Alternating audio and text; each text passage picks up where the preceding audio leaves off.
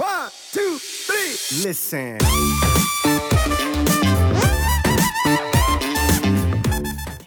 Und ähm, besonders in der Post-Competition-Phase würde ich das innerhalb der Recovery Diet versuchen auch abzulegen, das Nahrungsvolumen. Mhm. Man hat die vier bis sechs Wochen äh, für die Recovery, um gut Gewicht zu gainen. Da ist man einfach auch noch von den Hungersymptomen so befallen.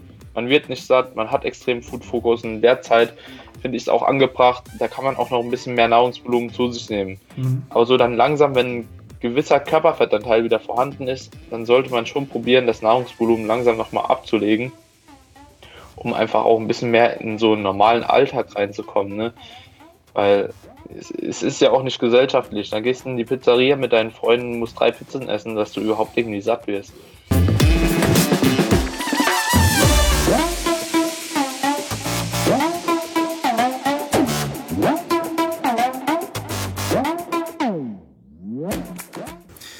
Moin aus Hamburg und willkommen zu The Art of Personal Training.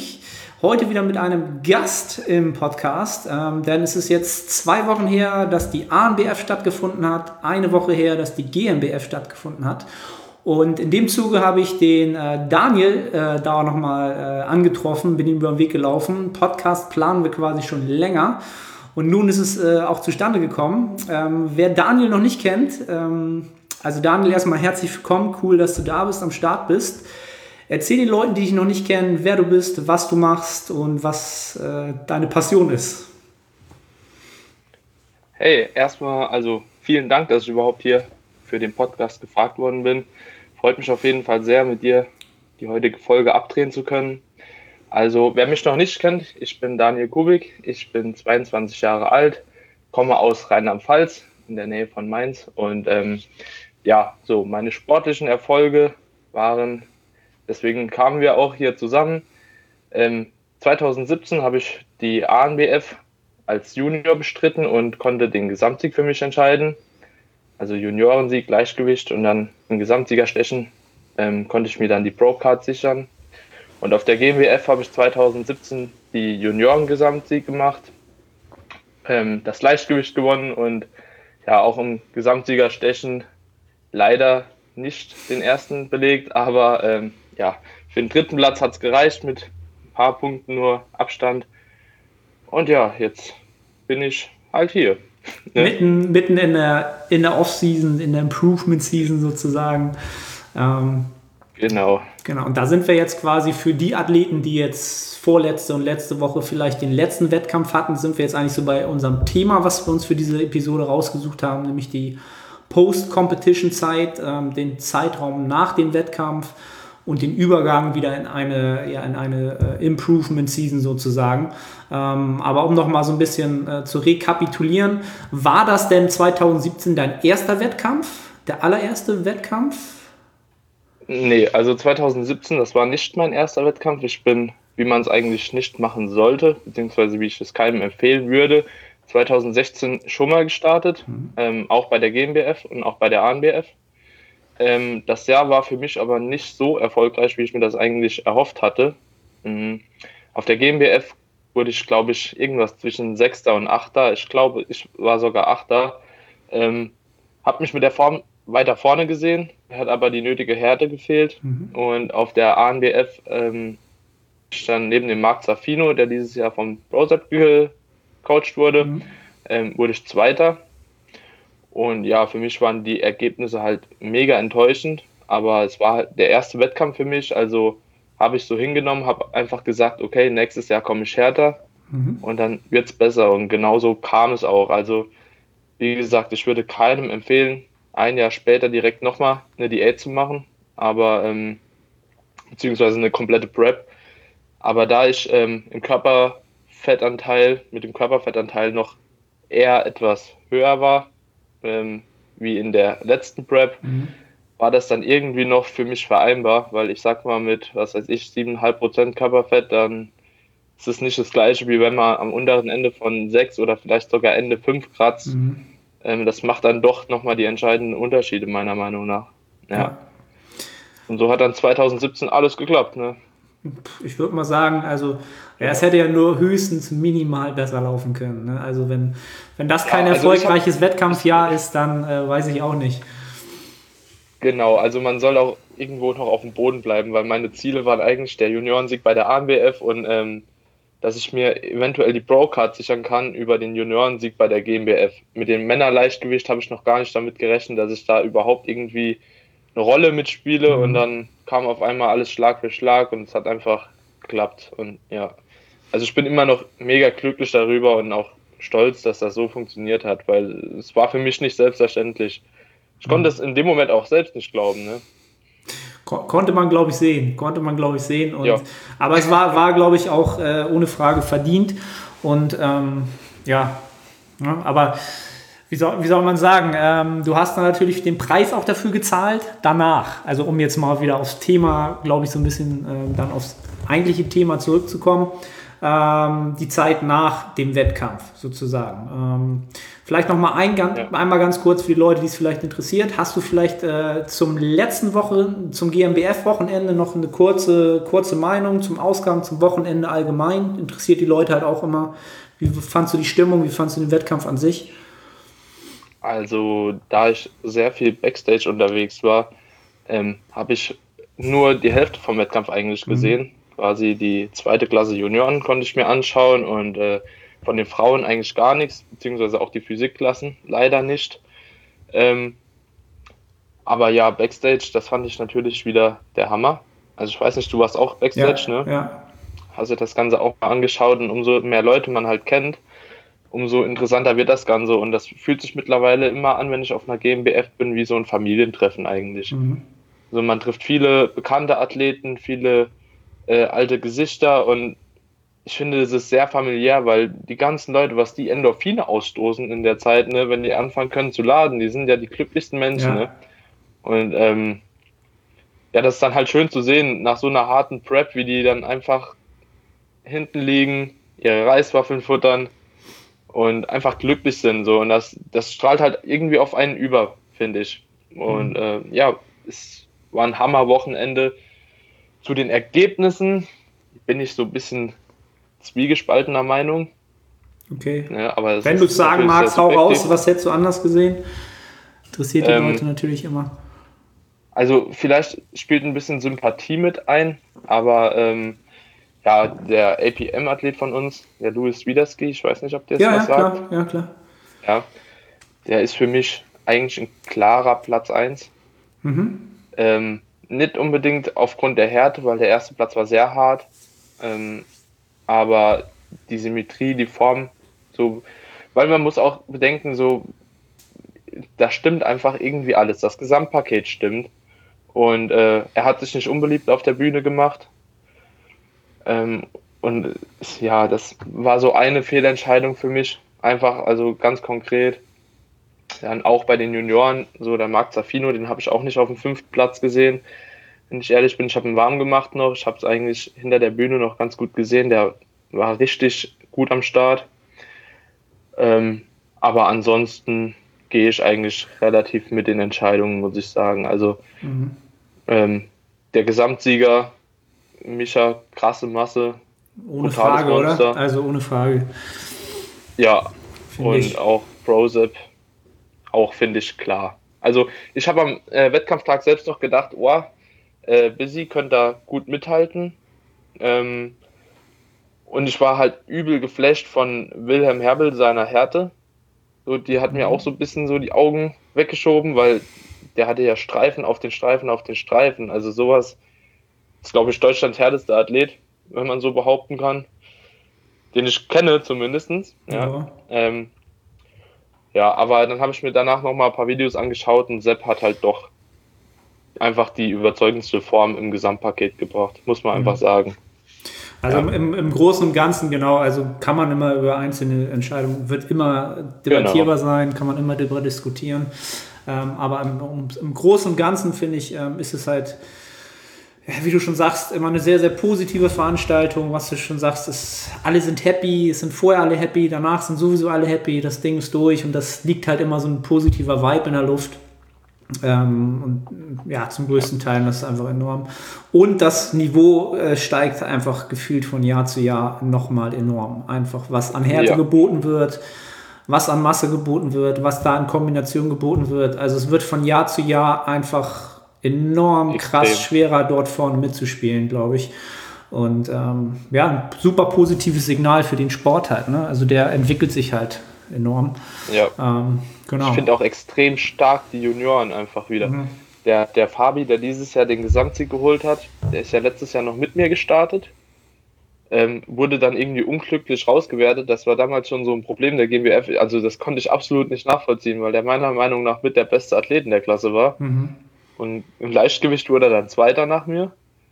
Und deswegen, da konnte schon irgendwie was nicht stimmen, mhm. weil der kam nicht mal in die Top 12 und dann habe ich ihm halt eben mega gegönnt, dass er dieses Jahr das Ding so mit nach Hause genommen hat, weil das ist ja auch eine unglaubliche Maschine einfach. Ja, also allgemein, ja ne? Also es sind so Fächer. viele Athleten, die da so rausstechen äh, mit einzelnen, ja. Ähm, ja, Wahnsinn, Wahnsinn. Also freuen wir uns schon mal, freuen wir uns schon mal aufs nächste Jahr. Ähm, aber kommen wir mal zum. Nationale schon. ja, genau. Freuen wir, uns, äh, freuen wir uns drauf. Aber kommen wir mal zum allgemeinen Thema, nämlich der Zeit nach genau. dem Wettkampf. Ähm, also für die meisten Athleten, genau, geht es ja erstmal eigentlich relativ positiv los. Der Wettkampf ist vorbei. Ähm, das große Essen ist wieder drin. Es ist alles wieder möglich. Ähm, ne? Also alle Entbehrungen sind weg. Ähm, du kannst essen, du kannst mit Freunden essen gehen. Du hast eigentlich wieder alle Optionen, die du vorher halt nicht mehr hattest. Ähm, gib doch mal vielleicht so ein bisschen, einfach erstmal anekdotisch so ein bisschen wieder, wie es dir letztes Jahr nach diesem großen Erfolg gegangen ist, in der Phase danach, so die ersten, sagen wir mal, die ersten vier Wochen. Ja, also für mich persönlich war es eine schwere Zeit, wie wahrscheinlich schon angenommen. Mhm. Ähm, ich habe mich nicht ausreichend mit dem Thema beschäftigt vorher. Ähm, ich habe mir einen groben Plan gemacht, wie ich das Ganze angehen werde, aber ja, es war doch dann ähm, in der Situation ein bisschen schwieriger wie gedacht. Zum Glück mhm. hatte ich auch den Austausch mit vielen anderen Athleten. Das würde ich auch vielen Leuten empfehlen, einfach so immer wieder das Gespräch zu suchen mit jemandem, der in der gleichen Situation ist, in der gleichen Situation war oder dem sie einfach bekannt ist. Und ähm, ja, das hat mir dann damals doch sehr geholfen, weil am Anfang wollte ich die Form eher bewahren, mhm. aber das ist ja totaler Quatsch. Ja. Ähm, Habe ich mir auch selbst gesagt, das geht nicht. Also bin ich dann erstmal ein bisschen hochgegangen, sage ich mal. Ja, die ersten drei, vier Kilo, die gehen ja ziemlich schnell drauf, einfach aufgrund der leeren Glykogenspeicher mhm. und ähm, ja, dann wurde ich leider Gottes ein bisschen krank die ersten zwei Wochen und äh, dann war natürlich der Kopf richtig am Start, ne? Mhm. Weil ähm, du konntest dich nicht bewegen, also nicht wirklich groß, du konntest nicht ins Training. Ähm, du siehst die Form langsam schwinden und ähm, ja, hängst halt zu Hause und ich bin halt nicht der Typ, der sagt, okay, jetzt schalte ich einfach von dem einen auf den anderen Tag ab und fange dann an, in mich reinzuschaufeln. So, mhm. das ging dann auch nicht. Und da bin ich auch wirklich schon durch die Supermärkte und habe geguckt, so, boah, was könnte ich jetzt noch reinfitten? Und am Ende vom Tag war ich sowieso wieder in der geplanten Range drüber. Ja, also war das immer so ein Spiel zwischen Diät und Aufbau. Ja, mhm. oh nee, komm, machst mal ein bisschen langsam, ah, wie langsam? Nee, auf keinen Fall so. Du hast es jetzt sechs Monate Wettkampfvorbereitung, hau rein. Ja, mhm. das war immer so Engel und Teufel. Ja. Ne? Ähm, obwohl der Grundplan eigentlich schon gestanden hat. Ja. Und nach jedem Austausch mit einem anderen Athleten wurde mir dann immer wieder klar, Daniel, bleib bei deinem Plan, der ist nicht umsonst so. Und dann, ja, kam ich meistens wieder darauf zurück, aber es ist nicht unbegründet, dass viele Leute sagen, die Zeit nach dem Wettkampf ist schwerer wie die Prep selbst, weil man mhm. halt erstmal ziellos ist. Mhm. Ja. Genau. Also du hattest, äh, meinst quasi, du hattest quasi Tage, wo es super geklappt hat und dann auch wieder Tage, wo du halt komplett ins Loch gefallen bist und gesagt hast, okay, äh, ja. okay, vielleicht doch mal heute kompensierenderweise vielleicht 300 weniger oder 500 weniger und am nächsten Tag wieder, warum habe ich es gemacht? Eigentlich will ich ja in die andere Richtung. Ne? Also immer dieses hin- und Herspielen genau. zwischen, äh, was du schon sagst, Teufel links, Teufel rechts. Ähm, ja. Und, ähm, aber was du auch schon richtigerweise sagst, ähm, was glaube ich schon von Anfang an eins der, der, der Tipps ist, ähm, ich habe ja auch mit dem äh, Marc Drossel auch einen Podcast gemacht mit ähnlichem Thema, ähm, einfach ja. einen, einen Plan zu haben, schon vor, am besten schon vor der Wettkampfdiät einen Plan zu haben für die genau. Zeit nach dem Wettkampf. Also so blöd es sich halt anhört, ähm, ja, hab ich, sollte man vorher halt schon wissen, was genau passiert danach und ähm, was ist dann mein Plan und wo will ich danach hin. Ne? Also ähm, ja. Ne? Natürlich kann man den Plan nicht mehr so auslegen, wie man, äh, also dass alles 100% stimmt. Aber die grobe Struktur, äh, in welcher Zeit will man welches Gewicht zunehmen und ähm, ja, wie viel Kalorien du dann im Endeffekt drüber bist, hängt erstens von deinem Körperfett ab, mhm. also wie tief du überhaupt warst, dann wie dein Body Set Point ist ähm, und was ich finde, du, man kann ja vorher noch nicht komplett die Kalorien bestimmen für mhm. nach dem Wettkampf weil einfach zu viele Adaptionen stattfinden und ähm, ja, du weißt ja gar nicht, am Anfang gehst du vielleicht in die Wettkampfprep mit 10.000 Schritten und am Ende bist du bei 20.000 ungeplant, weil dein Gewicht einfach nicht weiter runtergehen will, mhm. angenommen. Und dann kannst du halt nicht von den Kalorien schon am Anfang der Prep ausgehen, so dass Nee, das, das natürlich nicht, aber dass ja. man sich, ja. genau, dass man äh, prozentuale Werte sich vorgibt ähm, und die natürlich anhand dann der Begebenheiten anpasst um dann entsprechend natürlich wieder, äh, ja, sich wieder in eine Position zu bringen, in der man wieder ins Plus kommt äh, von der Hypertrophie und von der Gesundheit und vor allen Dingen von der ähm, ja, Produktivität im Leben allgemein. Ne? Ähm, genau. Ja, dann, ähm, ich habe das ja mal so ein bisschen ähm, aufgeteilt. Ich habe dir das ja schon mal vorher schon mal ein bisschen durchgegeben. Ähm, wenn man jetzt mal nur von den ähm, physiologischen Aspekten ausgeht, dann gibt es ja eigentlich ähm, mittlerweile kaum jemand, der ähm, noch irgendwie sowas in Richtung Reverse Diet versucht, probiert. Ähm, und aus meiner Sicht, wer es dann doch irgendwie so probiert, ist dann halt auch eher auf der Schiene. Er redet sich halt selber schön und sabotiert sich eigentlich nur selber, um sich ja. einfach, zu sagen, na, ich, ich kann es halt, ich bin die Schneeflocke, bei mir funktioniert es und ähm, wenn ich halt in, im halben ja. Jahr dann irgendwo da bin und dann bin ich trotzdem noch so lean und dann habe ich die beste Ausgangslage und ähm, ja, also die meisten werden dann ja wahrscheinlich eher das Wort Recovery Diet äh, im, im, im, Ohr haben. Ähm, kannst ja mal sagen, wie, ähm, wie du das handeln würdest oder empfehlen würdest, deine Empfehlung. Ja, also tatsächlich habe ich ähm, die letzten Jahre immer noch Athleten kennengelernt, die ähm, die Reverse Diet ausprobiert haben. Und äh, ja, im Endeffekt haben sie sich nach vier Monaten gefragt, wie ich immer noch so lean sein kann wie sie, obwohl ich mir die ganze Zeit halt bestimmte Lebensmittel in einer bestimmten Menge so einverleibe, sag mhm. ich mal. Ähm, ja, weil ich bin der Meinung, dass alle, die die Reverse Diet auch ausprobiert haben, von denen, die mir jetzt bekannt sind, ähm, nach einer gewissen Zeit immer wieder Binges hatten. Mhm. Da, da kamen einfach extreme Binges, so von 6000, 7000 Kalorien dann an einem Tag am Wochenende, weil sie halt probiert haben, so den Prozess vom Aufbau aufzuhalten. Ja, und im Endeffekt sind sie dann auf der gleichen Schiene gelandet, nur halt über einen längeren Zeitraum verteilt. Und ähm, da finde ich den Ansatz von der Recovery Diet einfach viel besser. In einem bestimmten Zeitraum erstmal wirklich sich bewusst werden, was man will und was man dafür benötigt. Also wie ist mein Ziel und was sind die Maßnahmen, um an das Ziel zu kommen. Und ähm, bei der Recovery Diet geht es ja wirklich speziell darum, in der ersten Zeit nach dem Wettkampf ein gewisses Körpergewicht einfach nochmal zurückzuholen. Mhm. Ähm, natürlich ist das ähm, mit einer großen Beteiligung vom Fett wahrscheinlich mit der größten in dem ganzen Trainingszeitraum, wie man hat. Ne? Weil, ähm, ja, und dann macht man das halt abhängig. Wie viel Körperfett habe ich, also wie viel habe ich auf die Bühne gebracht, wie lean bin ich. Ja, jemand, der, wie wir eben schon angesprochen hatten, 5% Körperfett hat, der hat eine andere Ausgangslage wie ein Physikathlet mit 8% zum Beispiel.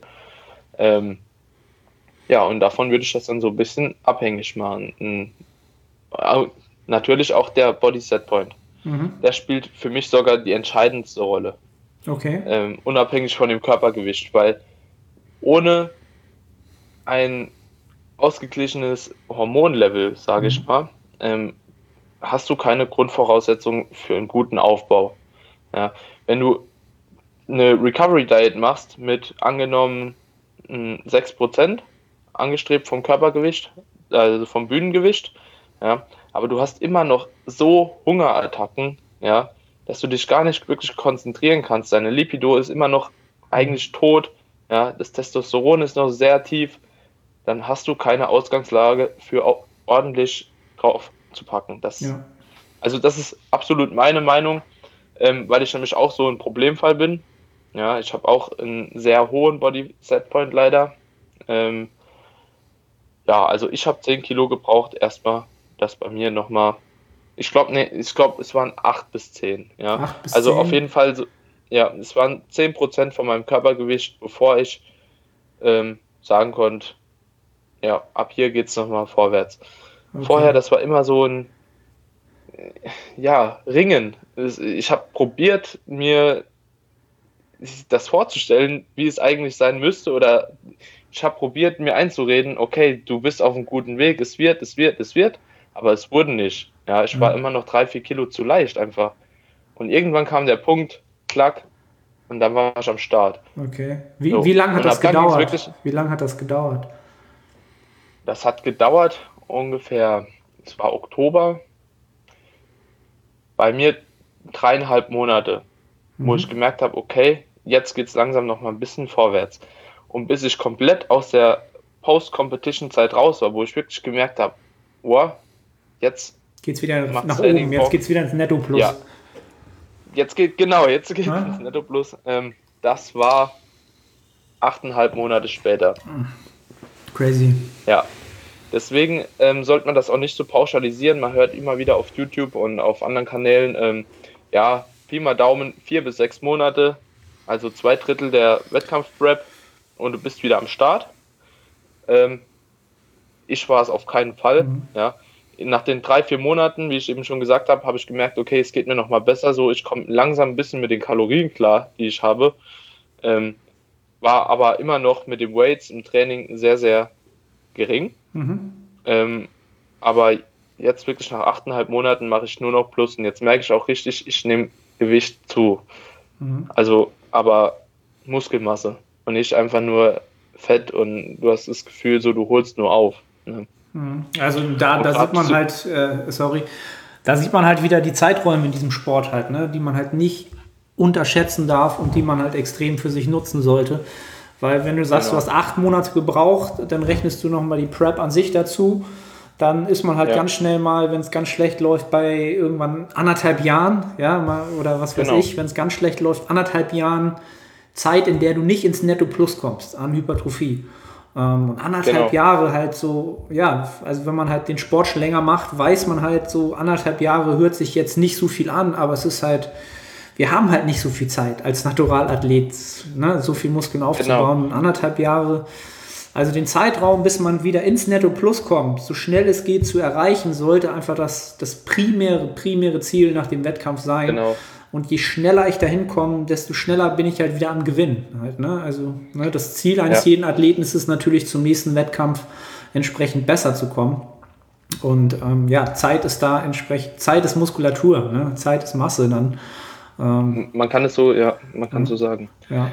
Was mir auch aufgefallen ist, also wie ich schon eben gesagt habe, nach den dreieinhalb Monaten, ähm, ab dann habe ich aber, glaube ich, auch wieder ordentlich aufgebaut. Also da hat der Prozess schon angefangen von der Hypertrophie.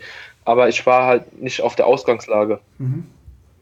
Ja, und ähm, die hat ungefähr achteinhalb Monate gedauert, wo ich die gleichen Kraftwerte dann nochmal durchbrechen konnte und wo ich dann gemerkt habe, jetzt kommen wir an den Punkt, wo ich eigentlich hin will und der mich für die nächste Prep oder bis zur nächsten Prep weiterbringen wird. Mhm. Ähm, was ich auch noch anzumerken habe, viele Athleten kommen auch auf die Idee, nachdem sie die Recovery Diet versucht haben, ähm, im Anschluss relativ zügig nochmal einen Minicut zu machen. Mhm. Ja, weil sie dann gemerkt haben, oh, ich bin irgendwie fett geworden, aber das ist ja erstmal das primäre Ziel, das schwerer werden. Ja. Und ähm, drei Monate später, ja klar, hast du dann mal sechs bis acht Kilo vielleicht mehr auf den Rippen oder je nachdem, wie viel du halt wiegst. Ähm, aber die hast du vorher auch runtergeholt und da warst du schon locker zehn Wochen in der Prep drin. Ja, also das muss man sich auch ein bisschen bewusst werden und dann anzukommen und zu sagen, ich mache nur mal einen Minicut, ist eigentlich sehr, sehr unvernünftig.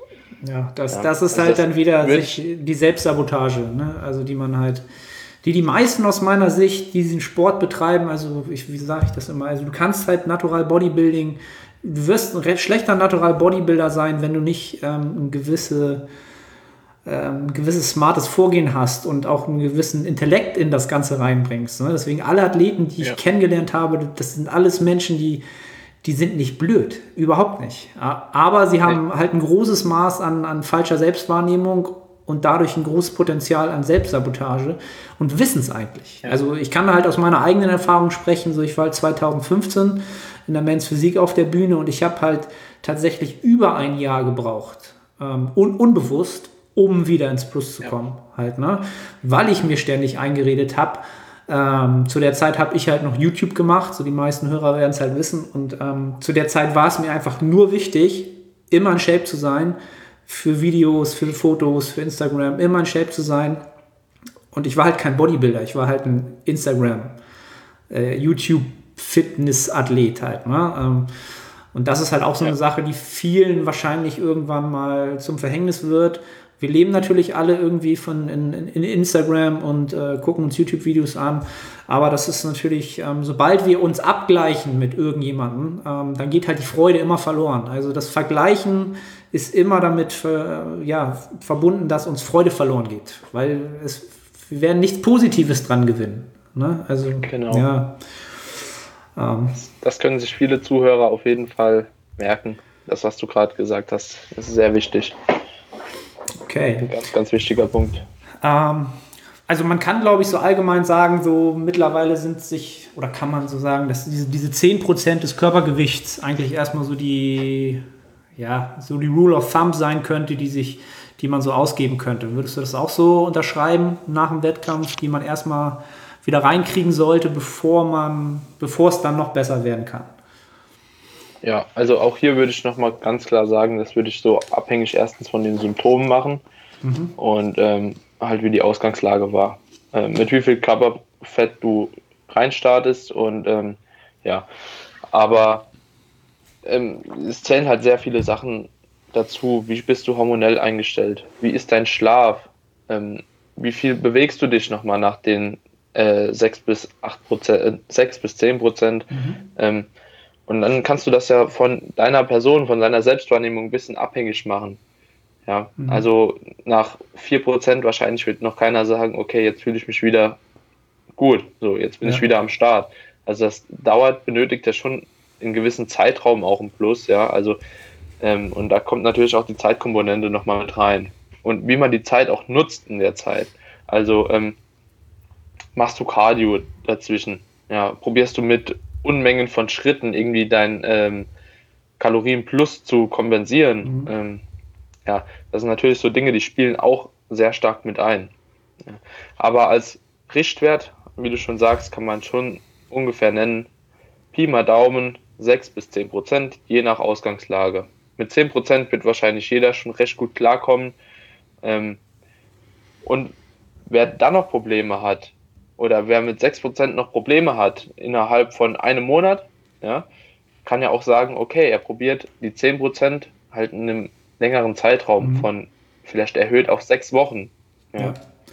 Aber trotzdem noch ein höheres Plus, wie man eigentlich sagt, dass es von Vorteil wäre nach genau. der Recovery Diet. Ne? Da, das dann vielleicht auch wieder so ein bisschen davon abhängig, wie der Mensch ähm, auch wieder psychologisch halt tickt. Ne? Ob er sehr, sehr, sehr noch emotional an dieser Topform hängt oder ob es halt genau. wirklich jemand ist, der vielleicht schon zwei Wettkämpfe gemacht hat oder die Weitsicht hat zu sagen, okay, ist mir jetzt egal, ich will halt in vier Jahren halt komplett viel, viel besserer Athlet sein und ich habe das Bewusstsein, dass ich da ja. jetzt schnell hin muss, weil ich habe keine Zeit zu verlieren. Ne? Und das, ähm, da gibt es Menschen, ticken halt komplett unterschiedlich emotional und reagieren halt auch auf sowas komplett anders.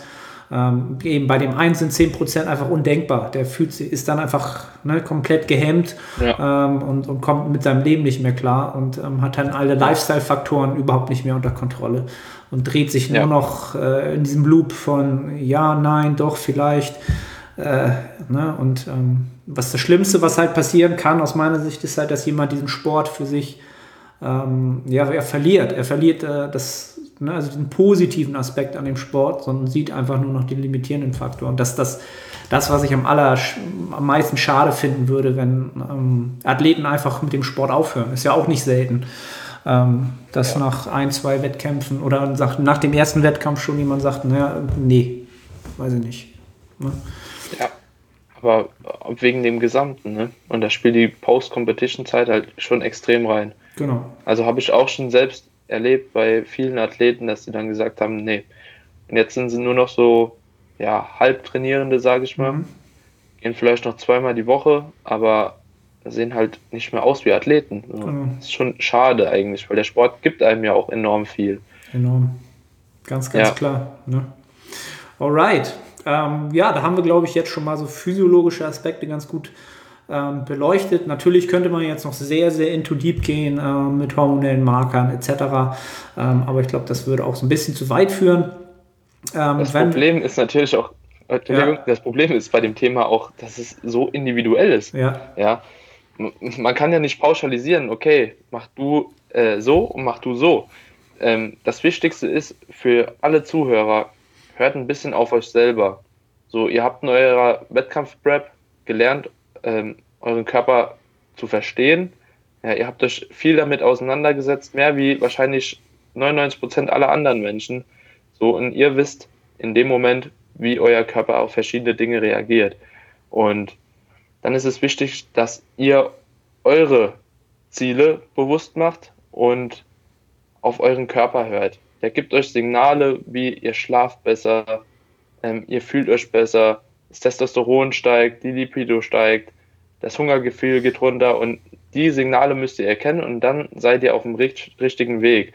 Und dann lasst euch nicht durch das Social Media beirren, ja, weil es gibt viele Leute, die brauchen vielleicht nur 6% Bodyweight, dass sie gainen, aber es gibt auch Leute, die brauchen 10, ja. Und nur weil einer 6% braucht, heißt das nicht gleich, dass ihr nur 6% braucht. So, macht das individuell von eurem Körper abhängig. Das ist ganz wichtig. Ja, definitiv. Gut. Ja. Es bleibt, es bleibt individuell, es bleibt, es gibt ja nichts Individuelleres als den menschlichen Organismus und, ähm, den, diesen Organismus dann auch noch in, in diese Lage zu bringen, ähm, das, ich nenne es mal das kontrollierte Verhungern und das dann kurz vorher abzubrechen quasi, das ist halt, ähm, da ist halt jeder Einfluss, der dann von außen kommt, wird natürlich extrem aufgenommen halt, ne? Und das sollte man dann immer, ja, gut, wie du schon sagst, gut, gut eine gute Selbstwahrnehmung gewinnen, ähm, die man ja aber während der Wettkampfvorbereitung ja auch von Woche zu Woche doch schon gewinnt. Ne? Also man, man kriegt ja ein anderes Gefühl für den Körper. Ähm, und was, was ich halt positiv immer an so einer Wettkampfvorbereitung finde, ähm, gerade jetzt was man bei jungen Athleten halt, finde ich, extrem merkt, dass sie sich in der Zeit halt ähm, geistig, mental extrem weiterentwickeln, ne? weil sie einfach mal ähm, ja. entsprechend völlig merken, was im Leben überhaupt für sie eigentlich wichtig ist. Ne? Wenn, mal, wenn du keine Kapazitäten mehr hast, dann merkst du einfach, das ist mir wichtig, das ist mir wirklich wichtig. Äh, Freundin, Familie, das ist mir wichtig und das, wenn man das einmal gemerkt hat, so, das bleibt ja für immer. Ne? Und das kann halt ein Mensch, der so eine Wettkampfvorbereitung noch nie mitgemacht hat, nicht nachempfinden. Also wenn die Zuhörer da sitzen und sagen, was erzählen die denn da irgendwie? Hat das irgendwie so einen spirituellen ja. Charakter, so Selbst, ja. Selbstfindung so? Ähm, nein, das ist es jetzt nee. unbedingt nicht, aber es ist halt, es macht den Blick aufs Leben und was einem für die, dich persönlich wichtig ist, einfach viel, viel durchsichtiger. Ne? Also man hat, ähm, die Brille wird einem so ein bisschen ab, ab, abgesetzt und man kriegt raus, was man oftmals wirklich will. Ähm, und von Extrem, daher ja. in, in, jungen Jahren, ich kenne noch keinen, ähm, der davon ähm, von seiner Entwicklung nicht profitiert hat. Kein. Also das sehe ich bei dir. Ja. Ne? Also jetzt mal ja. um, so zwischendurch mal ähm, werde ich am Anfang oder am Ende auch nochmal deinen dein Instagram-Kanal äh, verlinken. Ähm, Tip-Top-Content ja, cool. und, und das entwickelt sich auch immer weiter. Ähm, ich habe ja jetzt auch einen jungen Athleten gehabt, der jetzt mit 18 gestartet ist. Ähm, ja, was der in den sechs Monaten an Veränderungen hier oben mitgemacht hat, ist unglaublich. Also wenn ich mit 18 ja. Da gestanden hätte, unfassbar. Unfassbar, was ja. da geht. Und das überträgt sich auf alle Lebenslagen. Das ist das Besondere, finde ich, daran. Man, Jeder denkt, okay, der, der trainiert ein bisschen, der macht ein bisschen Ernährung, aber die Weiterentwicklung in allen anderen Lebenslagen. Also ich, ich will mehr denn je dadurch. Mhm. So, ja. ich bin effizienter denn je und ich will mehr denn je. Ja, ich lerne anders, ich ähm, teile mir meine Zeit besser ein, ich bin strukturierter und besonders die Struktur, die, die, die bleibt. Mhm. Also ich kenne keinen erfolgreichen Athleten, der eine schlechte Struktur im Alltag hat. Mhm Aber das ist nicht wirklich so. Du bekommst nicht alles unter einen Hut so. Und wenn du das einmal angefangen hast, auf dein Training und auf deine Ernährung zu beziehen, dann machst du es auch in allen anderen Dingen. Wann gehst du einkaufen? Wann lernst du? Wann triffst du dich mit Freunden? Ja. Man sollte nur auch immer noch dran denken, man ist auch nur ein Mensch und man sollte sich auch Zeit für sich nehmen. So, das mhm. ist nochmal, ja, nicht das ganze Leben einfach nur eine Struktur, weil sonst hast du nichts vom Leben. Mhm. So, du musst dich als Mittelpunkt setzen, weil das ist dein Leben und die Struktur drumherum aufbauen. Ja. So. Und wenn, und da hilft eine Prep extrem, sodass du so viel wie möglich in der kurzen Zeit gemacht bekommst. Ja. Finde ich interessant, dass du, dass du das zum Ende dann auch sagst, dass du sagst, man muss halt von sich erstmal ausgehen.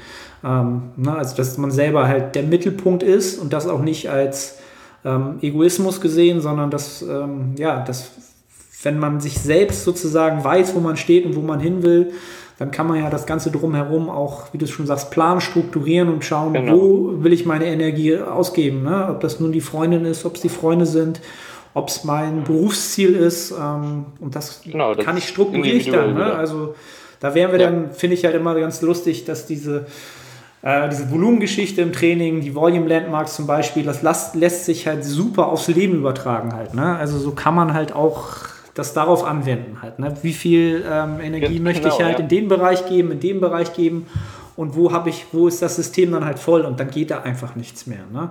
Ähm, und das Aber ist halt auch eine inter interessanter, interessanter, ähm, interessante Blickweise, weil es kann natürlich auch schnell umschlagen, dass man halt entsprechend zu viel Gary Vee geguckt hat und dann halt von äh, morgens um 6 ja. bis abends um 24 Uhr halt seinen vermeintlichen Traum jagt, der vielleicht gar nicht sein Traum no. Genau. ist und dann hat man äh, no. Genau. ja aber keine Gains gemacht, nicht geschlafen, aber ja. Ja, also es kann auch umschlagen.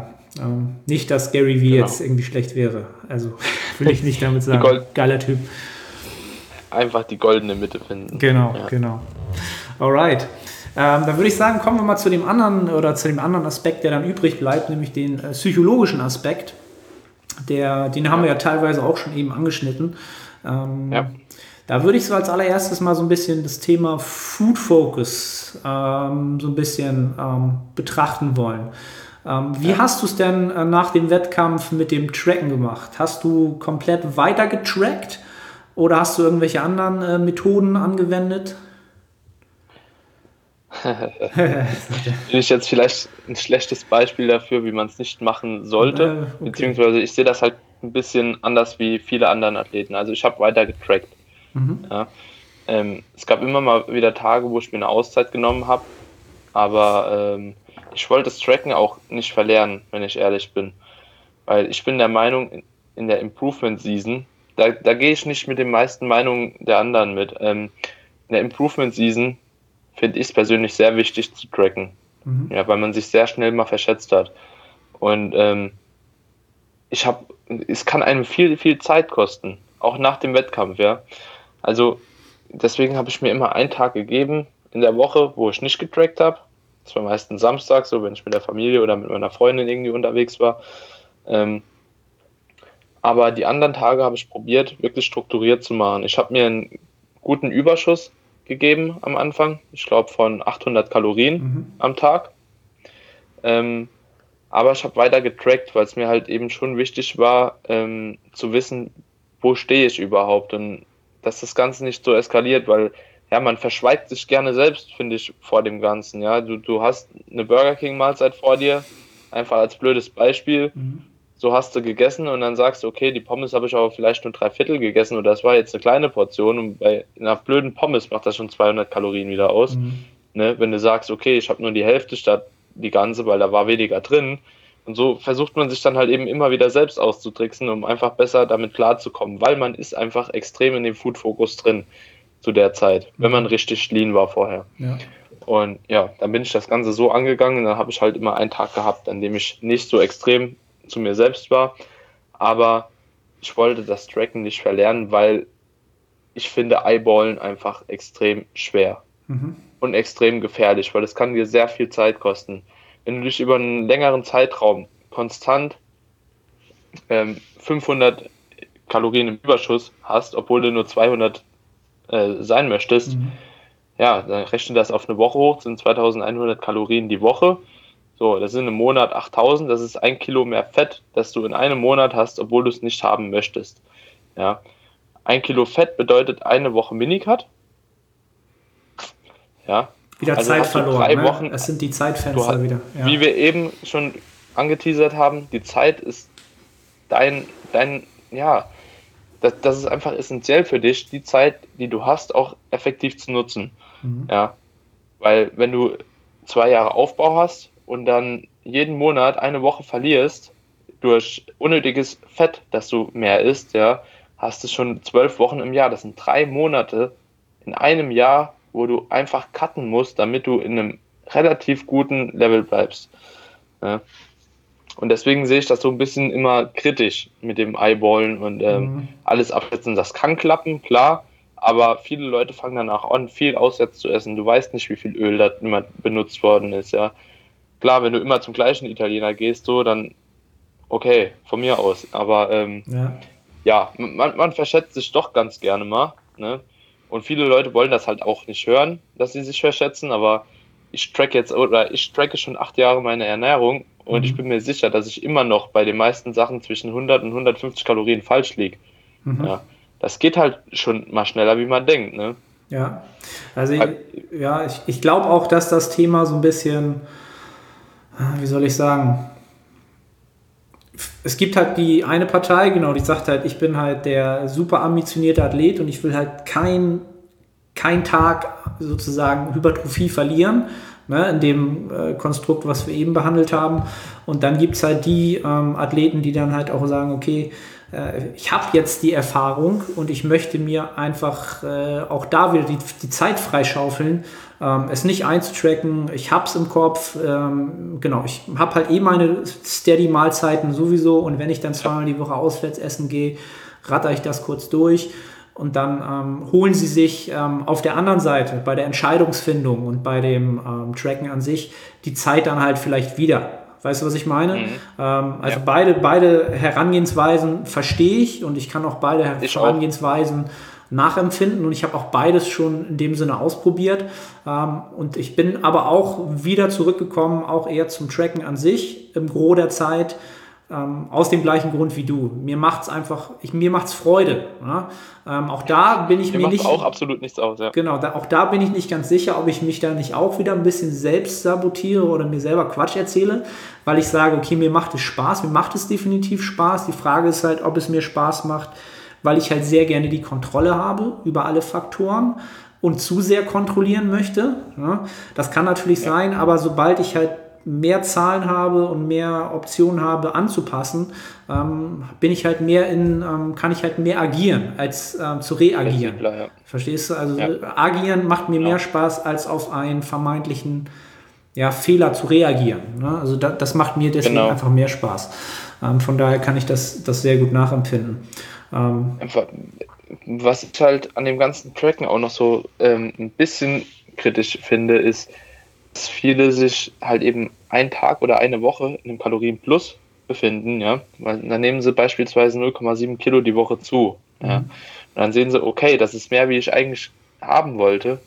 Und essen dann die Woche drauf weniger. mhm. Und so befindet man sich dann entweder eine lange Zeit in einem dicken Überschuss oder immer in so einem Hin und Her. Und ich finde, Hin und Her ist nicht so effizient. Ich kann es nicht beweisen, aber ich kann mir nur vorstellen, dass es nicht so effizient ist, weil du befindest dich halt eben immer wieder in einem Defizitüberschuss, Defizitüberschuss. Und ich glaube nicht, dass das auf eine langfristige Hypertrophie das gleiche ist, wie wenn du kontinuierlich in einem leichten Überschuss dich befindest. Und ähm, das Risiko möchte ich einfach nicht eingehen. Genau. So. Also es geht wahrscheinlich ich könnte Momentum auch einfach ungefähr- verloren. Genau, ich könnte auch intuitiv das Ganze angehen. Also so sicher bin ich schon in dem. Also es ist ja, die anderen Menschen da draußen, die leben ja auch irgendwie, ja. So ein gewisses Gefühl dafür hat man ja auch. Aber ähm, ja, ich bin wirklich wie du lieber so der Kontrollmensch und ich kann was verändern, wenn es mir nicht passt. Mhm. So, und ich weiß dann auch genau, was ich verändern muss, weil ich weiß, okay, ich bin vielleicht 300 drüber. Ja, dann reduziere ich halt mal ein bisschen, aber dann habe ich wirklich einen Parameter, weil, ja, wenn du über längeren Zeitraum intuitiv isst, irgendwann verschiebt sich das Ganze nochmal. Also, Ja, es Ist, ist, ist, so meine Ansicht, ist so meine Ansicht. Es wird dann halt wieder schwer, welche Parameter man in welcher Relation sieht. Ähm, und, und auch wieder eine Sache der, der Auslegung der Parameter. Ne? Also da kann man sich auch wieder selbst belügen. Ne? Das ist auch wieder das gleiche Thema.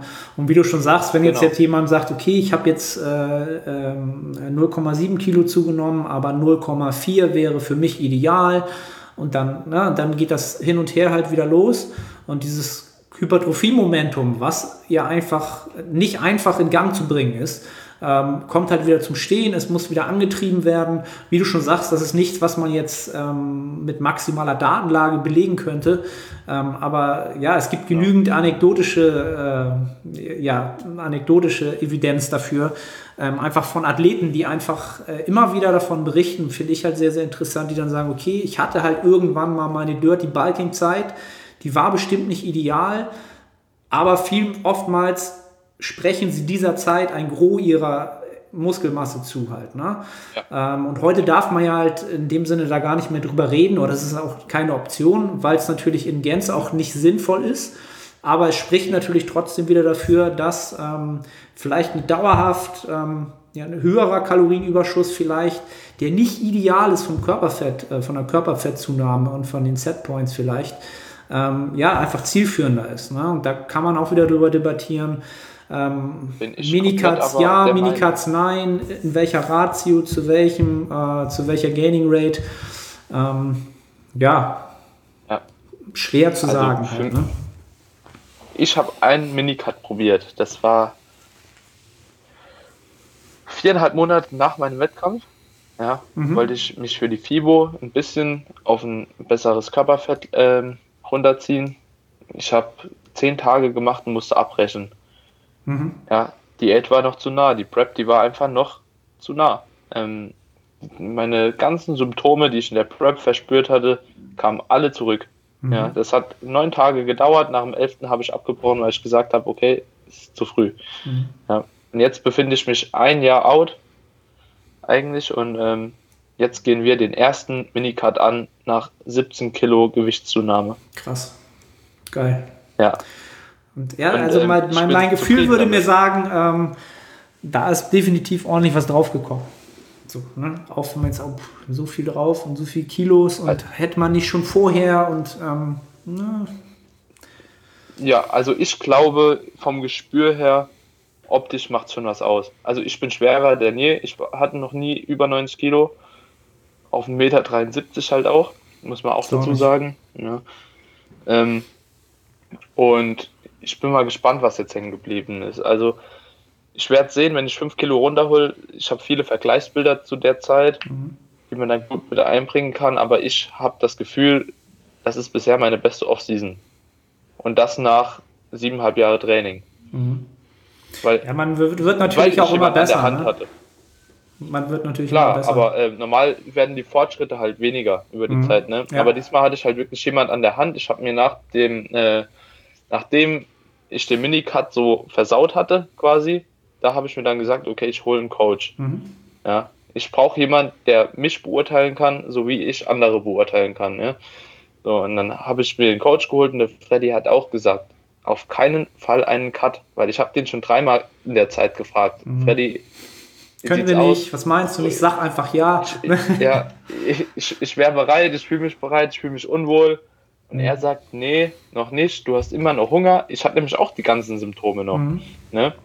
So alles, was ich meinen Athleten raten würde, hat er mir auch geraten. Das war ja eigentlich vorherzusehen. Aber mhm. selbst ist man immer, ja, man hat sich, man hat das Spiegelbild immer im Blick. Ne? Ja. Man fühlt sich nicht wohl in so einem hohen Körperfettanteil, wenn du es nicht gewohnt bist. Und gerade ja. nach der Post-Competition so, da bin ich jetzt langsam raus und dann denkt man, okay, so langsam muss man mal einen Minicut machen, weil jeder immer nur vom Minicut spricht. Ist, ja, ist halt ein sexy Thema. Halt, mega ne? wohl. Ist ein sexy Thema. Ja. Ähm, weiß ich, habe ich glaube ich auch irgendwann schon mal eine Episode, weiß ich gar nicht, ich glaube mit dem Pascal Flor gemacht. Also falls ihr Interesse an diesem Thema mhm. habt, äh, Minicut Maintenance Phasen zum Beispiel, auch äh, gibt es auch einen Podcast zu. Ähm, ja, ich glaube, wir sind gerade so ein bisschen abgekommen. Ähm, ja. Aber macht nichts, fand ich trotzdem super interessant. Ähm, Was ich noch mal so ein bisschen, ähm, oder wo ich dich noch mal so ein bisschen zu befragen würde, wenn man das Thema, also Food Focus war natürlich da, hast du ja auch gesagt, und zum Minicut ist das alles wieder komplett aus, ausgebrochen. Ähm, wie hast du es mit, dem, mit dem Nahrungsvolumen gehalten? Hast du da eine bestimmte Strategie gehabt oder hast du relativ schnell auch wieder kaloriendichte Nahrung schnell implementiert? Oder hattest du da irgendeine Strategie? Ich glaube, das ist sehr konstitutionell, ähm, jeder Person anders zuzuweisen, weil, mhm. also, ich hatte schon immer Hunger, ja. Mhm. Ich war auch ein Kind, das immer Hunger hatte. Ich habe auch früher schon die Pizza gegessen und wenn jemand noch ein Stück übrig hatte, habe ich sie auch noch gegessen, ne? Mhm. Ähm, und ich glaube, das spielt so ein bisschen damit rein, wie man eigentlich so schon den Sport gestartet ist, ja. Ich habe immer viel Nahrungsvolumen gehabt und ich habe das in der Diät hochgehalten und ich habe das auch in der Post-Competition-Phase hochgehalten. Mhm. Ich habe daraus gelernt. Ich fahre langsam mein Nahrungsvolumen runter. Der Prozess, der läuft immer noch. Ja, beziehungsweise ist immer noch gelaufen bis vor zwei Monaten ungefähr. Und seitdem fühle ich mich endlich mal nochmal wohl, ja. Für mich gab es jeden Abend so eine riesige Schüssel Pudding Oats oder eine Reisbowl mit 300 Gramm Reis und Gemüse und also echt extrem hoch, da ich halt einen Tag über auch sehr wenig Nahrungsvolumen immer hatte, ne? Mhm. Ähm, habe ich abends dann halt reingehauen. Ähm, ich würde es aber keinem mehr so empfehlen auf die Art und Weise, weil das hat mich extrem, extrem verunsichert, ob ich nicht essgestört bin. Mhm. Ne? Und, ähm, und ich habe mich selbst in die Lage gebracht, weil ich hätte das nicht machen müssen. Ähm, und das würde ich auch keinem mehr raten. Ja, Außer es geht nicht mehr. Ihr steht am Ende der Prep, so klar, irgendwie, man hat Hunger, man will einfach mehr und mehr, aber man wird sowieso nicht satt, egal wie viel du bekommst. Das Entscheidende sind die Kalorien. Ja.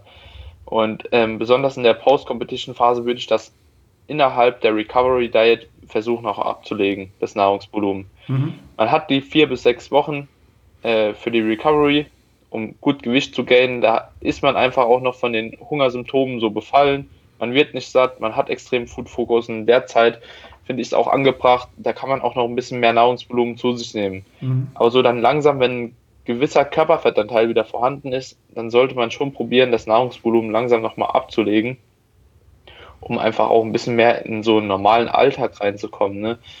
Weil es, es ist ja auch nicht gesellschaftlich. Dann gehst du in die Pizzeria mit deinen Freunden, musst drei Pizzen essen, dass du überhaupt irgendwie satt wirst. Ja, ja, ja gutes, und, gutes und das Schlimme ist natürlich immer, du bist nicht satt. Du kannst auch drei Pizzen essen, du bist nicht satt. Ja. ja. Das lässt sich halt und nicht in ein paar Wochen ablegen, dieser Food Focus und die, das ist einfach genau. latent da und da, ähm, das, ich finde, das ist eigentlich so das, das schwierigste Thema, ähm, eben welche Ratio von, von, okay, ich hau mir jetzt doch noch mal meinen riesen Salatbowl oder was man halt etabliert hat in der Wettkampfdiät, ich behalte ja. ihn halt komplett bei oder nehme ihn irgendwann komplett raus oder ne, das ist, ja. finde ich, finde ich am aller, aller schwersten. Ähm, und wann, wann, wann kommen dann halt diese Lebensmittel wieder rein, so im Flexible Dieting, wo man sagt, das ist für mich halt aber auch so ein Trigger. Ne? Also für viele ist es dann halt so, mhm. so bei mir der Klassiker, so Reese's Cups halt so. Wenn ich einen davon esse, so, das ist halt so der Klassiker, dann drehe ich halt durch. Ne? Also jetzt in der Offseason überhaupt ja. nicht mehr, aber damals war das, ich ja. habe daran gerochen so und, ne? Ähm, und genauso ja. habe ich jetzt heute mit, mit Arthur, ähm, der jetzt ja auch eine Woche erst nach dem Wettkampf ist, den ersten Check-in gehabt und mal so ein bisschen abgefragt. Und er sagt halt ganz klar, er hat diese Trigger halt. Ne? Er dreht komplett durch und das ist halt auch völlig verständlich. Ja. Ähm, und deswegen ja, halten wir dieses Food, diese, dieses, dieses ähm, Nahrungsvolumen halt noch extrem hoch. Also kaum abgeändert so äh, eine Woche vor, vor dem Wettkampf halt. Ähm, es ist halt bloß in Menge einfach noch viel mehr drin halt, ne? von den Kalorien nach oben hin. Ähm, und da kann man dann natürlich langsam so die Schmackhaftigkeit eben, wie du schon sagst, mit den steigenden Kalorien und mit den Anlässen sozial natürlich ja, gleichmäßig ansteigen lassen vielleicht, um nicht komplett Weil auszuticken. Es gibt, gibt halt auch noch einen Aspekt, der, finde ich, sehr dafür spricht, dass auch spätestens nach den vier Wochen immer stetig ein bisschen runterzufahren. Ähm, in der Recovery Diet hast du mehr Kalorien wie danach mhm. zur Verfügung. Ne? Ja, mal angenommen, du hast ähm, 3000 eigentlich geplant und ist dann in der Recovery Diet vielleicht 3800. Aber füllst du die 3800 schon mit einem riesen Nahrungsvolumen, ja, kommen wir dir die 3000 im Anschluss vor, als ob du wieder Diät machst. Mhm. So, weil irgendwann musst du raus da. Ja. Sehr, sehr, sehr, sehr guter, sehr, sehr guter Aspekt. Stimmt. Ich auch noch gar nicht Ja, drüber nachgedacht. das muss man auch bedenken. So, also man sollte den, das Volumen eigentlich fast schon mit der Recovery Diet abschließen. Mhm. Im Laufe der muss es raus, weil ansonsten bleibt ein extremer Food-Fokus. Genau, das kann, kann sich halt Symptome für, werden auch nicht so gut weichen. Genau, und es kann sich halt auch, auch als, ähm, als, ja, ob man das nun als Essstörung pathologisch nennen würde, wie gesagt, es kann sich halt etablieren, dass man halt auch noch ein Jahr später, wie du es selber sagst, ähm, noch die Pudding Oats mit Volumen des Todes hat und ne, dass das sich wirklich einschleicht und man ja, natürlich so auch so ein bisschen seinen Aufbau äh, torpediert, weil man dann ähm, ja. einfach auch nicht, nicht wirklich gut auf seine Kalorien kommt und vielleicht auch nicht gut performt. Ne? Kann natürlich auch schnell passieren. Und das war so ein Punkt, den habe ich auf jeden Fall mitgenommen für das nächste Mal. Weil es bei mir so extrem lange gedauert hat und ich weiß auch genau warum. Ja, man lernt ja auch immer weiter. Ähm, da ist auch jeder wieder so unterschiedlich, aber ich habe auch jetzt kein Problem, mein Essen reinzubekommen. Also ich habe immer noch mehr Lust auf Essen. So, ich bin eher so der Typ, ich kann mehr essen. Ja, ich nehme gerne irgendwie schnell zu. Ähm, wie dass ich sagen würde, okay, oh, ich bekomme nichts mehr rein. Ja, das hatte ich in meinem Leben noch nie. Und so werde ich wahrscheinlich hungry. auch, auch nie sein. Ich habe immer Hunger, Mhm. weil es mir auch Spaß macht. So, es ist halt eine große Leidenschaft eigentlich zu essen. So, ich finde das einfach cool. Ja, kann ich, kann ich dir noch Spaß, macht mich nachempfinden. glücklich. Ja, Ähm, aber ich kann auch genau die andere Seite genauso nachvollziehen. Ja, Ja. ich habe da schon Empathie dafür, weil so wie es mir auf der einen Seite geht, wird es ihnen auf der anderen Seite gehen. Mhm. Ja. Und ja, das würde ich so ein bisschen auch davon abhängig machen. Noch schlimmer ist es ja, wenn die wirklich nach zwei Monaten Post-Competition schon sagen, so, oh, oh, ich bin satt, ich pack nichts mehr, bekommen die Kalorien rein, dann erübrigt sich das mit dem Nahrungsvolumen von selbst. Ja, ja. Ne? Ja. Kann, kann ich auch, also aus meiner Sicht auch schwer nachzuempfinden.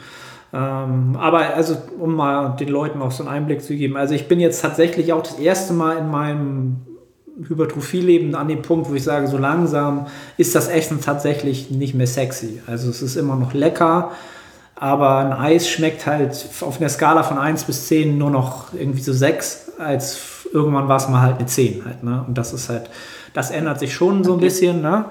Aber dieses äh, Genau. komplett so, ich sitze jetzt davor und muss es mir reinquälen, so was halt dann auch viele irgendwann haben, so da bin ich halt auch noch nicht. Ja. Aber ich bin auch jetzt erst Nee. wieder im achten Monat Surplus. Von daher ist das auch, ja, alles völlig normal.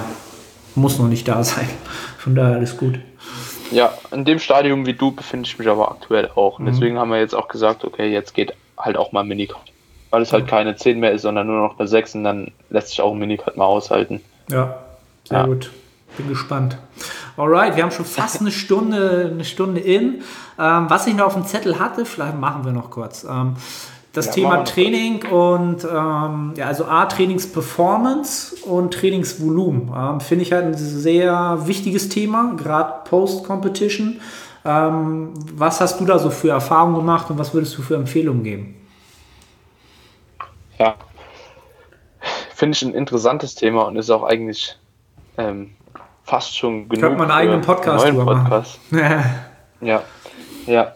Ähm, die Trainingsperformance, die, ich finde die Trainingsperformance, die ist auf jeden Fall sehr, sehr abhängig von deinem Körpergewicht.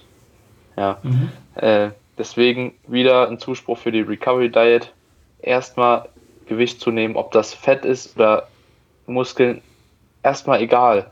Ja. Du musst erstmal ein bisschen Gewicht nochmal drauf bekommen, dass überhaupt dein Körper besser funktioniert. Ja, die Performance, die leidet so unter dem, unter dem geringen Körperfettanteil, dass es, finde ich, unglaublich. Also ich kenne kaum jemanden, der direkt nach seiner ähm, Prep schon wieder so stark ist wie vorher. Das braucht einfach eine extrem lange Zeit und die muss man dem Körper auch geben. Und zu der Performance kommt man dann direkt wieder, die Leute, die wollen direkt mit viel Volumen wieder da rein. Ja. Ja. Sie denken, sie können wieder das Off-Season-Volumen machen. Das ist der komplett falsche Weg, meiner Meinung nach. Ja. Man sollte da moderat anfangen und wirklich sehr, sehr viel mit Deloads arbeiten, besonders in der ersten Phase, meiner Meinung nach. Weil man schießt sich doch schneller aus, als wenn man in einer stabilen Off-Season-Lage ist. Ne? Ähm, ja, also erstmal Körpergewicht drauf, damit die Performance einigermaßen stimmt und du überhaupt nochmal Spaß hast am Training. Ja. ja. Weil in so einem niedrigen Körperfettanteil fühlst du dich einfach gezwungen zu trainieren. Das kann mir keiner erzählen, post-comp. Er hat jetzt gerade im Moment Spaß am Training, weil das Ziel ist erstmal vor Augen weg. Ja, sofern er sich noch kein neues gesteckt hat. Ähm, und da ist es extrem schwer im Training die Leistungen zu bringen, die man vorher mit dem vollen Fokus auf den Tag X hat, ja. zu bringen. Ähm, und dann, wie gesagt, dann kommt das Volumen. Man denkt, okay, ich fangen wir nochmal mit meinem alten Trainingsplan an, den ich so vorher gefahren habe, weil ich habe ja jetzt schon ein bisschen besser gegessen, ich bin geladen. Ja, ich fühle mich auch schon ein bisschen besser, aber das verträgt dein Körper auf keinen Fall. Mhm. Ja. Und da ist auch die Verletzungsgefahr einfach extrem hoch zu dem Zeitpunkt noch. Ja. Das darf man nicht unterschätzen. Also schießt euch nicht ins Aus nach dem Wettkampf. Mhm. So, das ist, ihr seid von der hormonellen Lage, auch von den Gewebestrukturen noch nicht so versorgt wie in einer längeren Offseason. Ja. Und also, was man da auch so ein, so ein bisschen vielleicht äh, mit, mit, mit, in Betracht ziehen sollte oder was, was, was auch ein allgemeines Thema ist, was die meisten nicht auf dem Zettel haben, ist das Thema mir fällt immer das deutsche Wort nicht dafür ein, das Thema Work Capacity. Ähm, also Trainingsvolumen akkumulieren, das, das kann einfach jeder. Ne? Aber in welcher Qualität er das Ganze tut und in welcher Lage er ist, da Qualität anzusammeln, das ist aus meiner Sicht gerade in dieser Phase extrem limitiert. Halt, ne? Also klar kann ich viel Volumen ja. machen, aber die Work Capacity ist einfach auch die muss erstmal langsam wieder wachsen halt. Ne? Also das, was kann ich in wie viel Zeit an, an Leistung erbringen in Zeitraum X, und das ist halt viel, viel größer limitiert halt. Ne? Und da bringt es dann halt nichts zu sagen, okay, wie du schon sagst, ich mache halt ein Volumen von auf einmal schon wieder 25 Sätze pro Woche, pro Muskelpartie. Ähm, und eigentlich schaffst du realistisch vielleicht 16. Ne? Aber du glaubst halt wieder, ich mache das einfach und dann bleibt halt die Qualität ja. auf der Strecke halt. Ne? Und da sollte man auch realistisch mit sich sein und das auch vorher mal so drüber nachdenken, was, was ist mein Körper jetzt im Grunde, was könnte er denn leisten, wenn er in der Offseason das geleistet hat. Ne? Er kann ja nicht genau. schon wieder da sein. Das, das wird einfach nicht drin sein.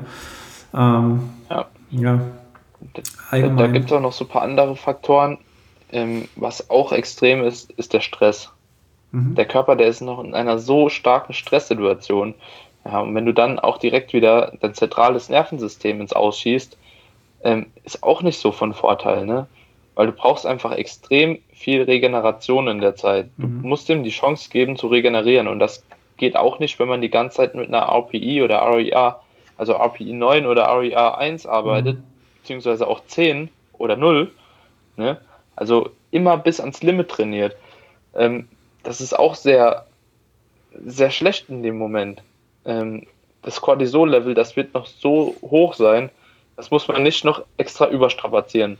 Mhm. So, deswegen finde ich den Ansatz auch eigentlich gar nicht schlecht, dass manche Leute sagen, okay, die erste Woche nach dem Wettkampf, die geben sie sich erstmal Zeit, machen mal komplett Pause, weil das machen die meisten Athleten im ganzen Jahr nicht. Ja. Aber ich finde, das ist so eine Zeit, da kann man wirklich mal sagen, okay, besonders durch den Wettkampf noch, das Ganze ist so extrem viel für das zentrale Nervensystem, ja, die Aufregung, ähm, die, die neuen Situationen, die Menschen, die Erwartungen, die auf einem lasten.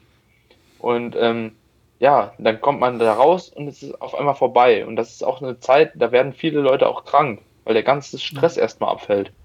Ja, ich, bestes Beispiel, ich habe es an mir selbst verspürt. Und ähm, wäre ich nicht krank geworden, hätte ich aber auch gesagt, ich mache eine Woche jetzt erstmal Pause und mir die Recovery. Ja, ja vielleicht gehe ich mal eine Runde durchpumpen, einfach weil ich Spaß dran habe. Ja, ich genieße nochmal die Form, so bringe mich ein bisschen auf Pump, post mal noch ein bisschen rum Genau. Aber einfach nur Spaß haben im Training. Vielleicht das, auch mal nochmal ein Brust-Bizep machen. Genau. Ja? Das, das ist so die Zeit, wo man einfach Schwachsinn machen kann, wie du schon sagst. Und ähm, finde ich halt immer so, man will ja diese Form eigentlich auch immer dokumentieren. Das ist aus meiner Sicht so die ja. beste Zeit, vielleicht äh, ein Fotoshooting zu machen. Genau, Brust, Bizeps, bisschen Latissimus aufpumpen und dann einfach Spaß haben beim, beim Fotos machen. So, ne? Also das ist halt so genau. eine ideale, ideale Konstellation, die man dann, wo man sich einfach mal frei ja, das gönnt, was man will, halt aber die Intensitäten halt, ja, sind halt, sollten halt eher ein Witz sein, halt, ne? Ne? Genau. Ja. Und dann kann man wirklich nach einer gewissen Zeit nochmal anfangen. Man gibt dem Körper, ich nehme mal an, die meisten machen ja in der ähm, Peak Week schon Deload. Ja. Gehen wir einfach mal davon aus, dass die meisten Athleten einen Deload machen. Wenn sie keinen gemacht haben, sowieso danach entweder Pause oder Deload machen. Ist so mein Ansatz. Und ähm, ja, dann kann man auch langsam aus dem Deload heraus nochmal anfangen, sich ein bisschen einen eigenen Plan nochmal aufzubauen und Mhm. ein gewisses Maß an Volumen zu akkumulieren und einfach dann schauen, wie verträgt man das Volumen. Wenn man direkt schon wieder merkt, es ist zu viel, ja, die, die ganzen Overreaching-Symptome kommen wieder rein, ähm, Neustart. Weil zu dem Zeitpunkt ist die beste, Vor- der Zeitpunkt ist die beste Voraussetzung für einen Neustart. Ja, mitten in der Offseason zu sagen, oh, das Volumen ist mir so viel, ich muss jetzt um die Hälfte reduzieren, das fällt den meisten Athleten viel schwerer, wie an dem Nullpunkt einfach nochmal anzufangen. Ja. Ja. Da gibt es ja So, nichts zu dann verlieren Zeit. an Progress sozusagen. Das ist ja Genau, ist einfach, soll es sein. Ne? genau. Man kann sich einfach die Zeit nehmen, die man braucht und auch Erfahrungen für sich selbst sammeln. Wie viele Sätze Bizep brauche ich wirklich, dass ich Fortschritte mache? Ja. Wie viele Sätze Trizep brauche ich? Was kann mein Rücken vertragen? Ja. Und man kann aus der Zeit doch sehr extrem für die restliche Offseason profitieren, wenn man sich selbst ein bisschen kennenlernt nochmal. Genau, man kann auch sehr, sehr viele, sehr, sehr viele Marker und sehr, sehr viele Sachen sich äh, notieren und ähm, ja, man, man kann da sehr viel aus der Zeit sehr viel draus ziehen, wenn man es strukturiert angeht. Ähm, Ja. ja. Ja, jetzt sind wir schon eine Stunde fünf drin. Ähm, ich glaube, äh, ja, wir haben super viel, ähm, super viel beleuchten können, super viel besprochen. Ähm, ja, Daniel, vielen, vielen Dank für deine Insights, für deine Meinung, für deine ähm, Blickwinkel. Ähm, hast du sonst noch irgendwas abschließend zu dem Thema zu sagen? Irgendwie ähm, deine abschließenden Worte für alle jetzt äh, Athleten, die jetzt gerade in der Phase sind? Ja, gerne. also, ähm, das Wichtigste ist, dass ihr eurem Körper die Zeit gebt, ähm, zu regenerieren. Ihr habt euer Ziel erreicht. Das Ziel war der Wettkampf. Und jetzt muss das nächste Ziel sein, gesund werden und nicht die meiste Hypertrophie zu erzielen.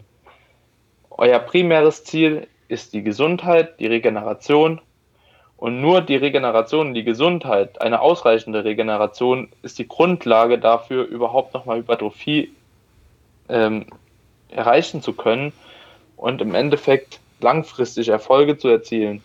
Ja.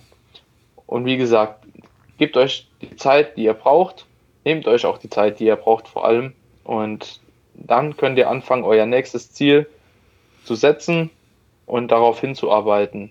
Ja. Das ist so, denke ich, ein ganz guter Abschluss, Definitiv. um jedem nochmal zu beleuchten, was überhaupt das Maß aller Dinge ist. Und das ist nun mal die Gesundheit. Ohne Gesundheit brauchen wir den Sport nicht zu betreiben. Ne? Ohne Gesundheit können wir den Sport nicht betreiben. Ne? Also Genau. Können wir halt gar nichts im Leben machen. Und das sollte, genau, finde ich ein super Ausblick. Erstmal wieder die Gesundheit optimieren, ähm, im Hinterkopf auf lange Sicht, in perspektivisch natürlich schon das Ziel vor Augen haben für ne, danach. Ich glaube, dann kommt man gesund, ähm, also A, körperlich wird man gesund, ne? also das.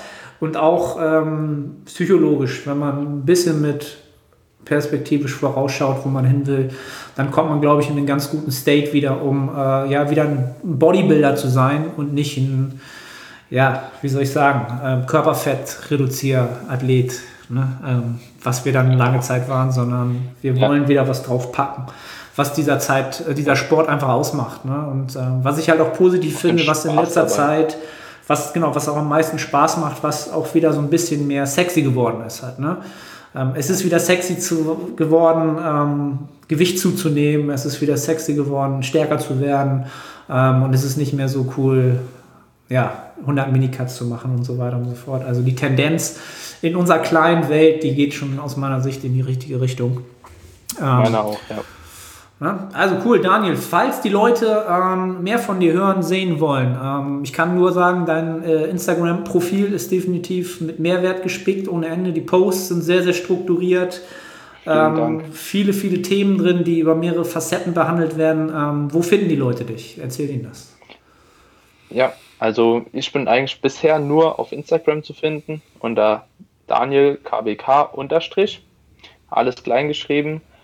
Und ja, mal sehen, vielleicht kommt ja in der nächsten Zeit auch noch das ein oder andere Social Media Tool aha, dazu. Aha, ne? aha. Interessant. Ja. Wir halten die Augen offen. Ja. Genau. Also da ist, ein, da ist ein bisschen was in Planung, sagst du. Da ist ein bisschen was in Planung, ja. Ah, okay, ja. okay. Noch nicht in nächster Zeit, aber ähm, ja. Bald. Bis zur nächsten Prep wird es auf jeden Fall schon am Start sein. Oh, ich ahne, was da kommt. Ja. Ähm, auf jeden Fall werde ich alles, äh, werd ich, werdet ihr ähm, das auch alles unten in der Beschreibung finden, ob ihr das nun bei Instagram oder äh, im Podcast in den Show Notes findet. Ähm, schaut bei Daniel vorbei. Wie gesagt, beim, von mir ganz klare Empfehlung. Ähm, kann man noch sehr, sehr viel mehr Wert rausziehen, selbst wenn man schon sehr, sehr viel weiß in dem Sport. Und ähm, ja, nochmal vielen Dank, dass du da warst. Ähm, und ich würde sagen, ähm, vielleicht sehen wir das oder hören wir uns nochmal wieder zeitnah. Und äh, ja, spätestens sehen wir uns nächstes Jahr wahrscheinlich wieder dann äh, bei der GmbF. Gehe ich mal von genau. aus. Genau. Vielen Dank, dass ich vorbeikommen durfte. Sehr, sehr gerne. Bis zum nächsten Podcast, Freunde. Ciao, ciao. Ciao.